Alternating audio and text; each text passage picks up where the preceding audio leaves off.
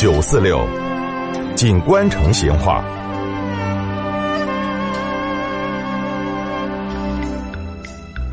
听众朋友，大家好。说起这个城隍庙哈，可能好多成都人嘛都晓得北门簸箕街嘛有一个，下东大街这一个恐怕好多人就弄不醒火了。以前那个下东大街哈有一个府城隍庙，哎，为啥子要喊成府城隍庙呢？因为以前的城隍菩萨哈，他是分得有行政级别的，就跟官汉两个一样。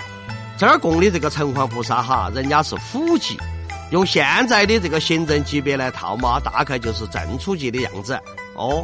北门簸箕街那个城隍庙跟那个城隍庙街那个城隍庙呢，都属于县级，那么也就是正科级。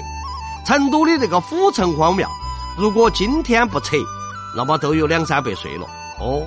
当时围到那个庙子周围哈，是商业区，相当的闹热。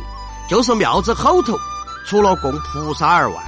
还成了成都东门最大的米市，那么东门上的居民些哈都跑到这儿来买米，买完了过了秤过后，就装到那个口袋后头，捞起回家去。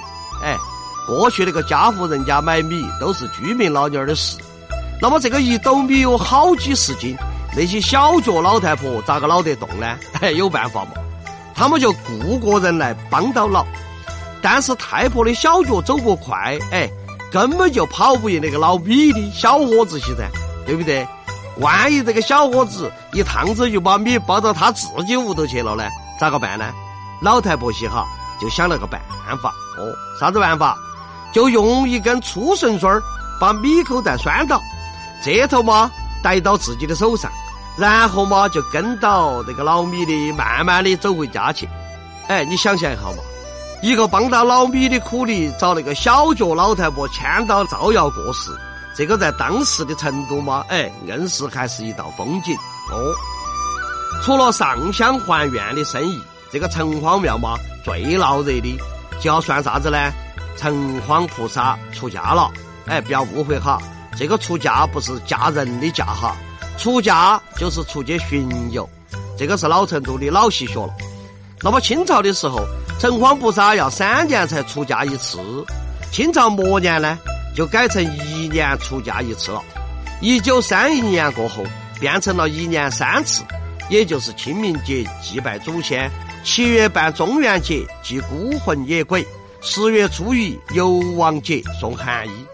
那么城隍菩萨出嫁这天哈，成都一府两县的城隍菩萨都要到台大街上去巡游一盘。这个县城隍菩萨些呢？都要先到岩石口儿去摆队，等到这个府城隍菩萨来了，一起出巡，这个叫啥子？两县迎府驾，哎，那个等级规格是相当严格的哈。那么就这样子吹吹打打的绕城一周过后，各归本庙，以祈平安。这个城隍出嫁的时候，要选人抬城隍的坐像，前后。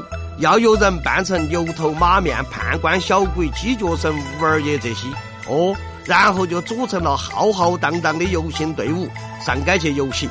那些牛鬼蛇神些哈，还要沿途的甩纸钱，还要凄声的怪叫。那么沿途不断就有那些善男信女些拿起那个香火，跟到这个轿子后头，嚯，这个队伍是越来越长，那个阵仗哈，真的还有点壮观。好，成都府城隍庙的龙门阵嘛，就摆到这儿，再会。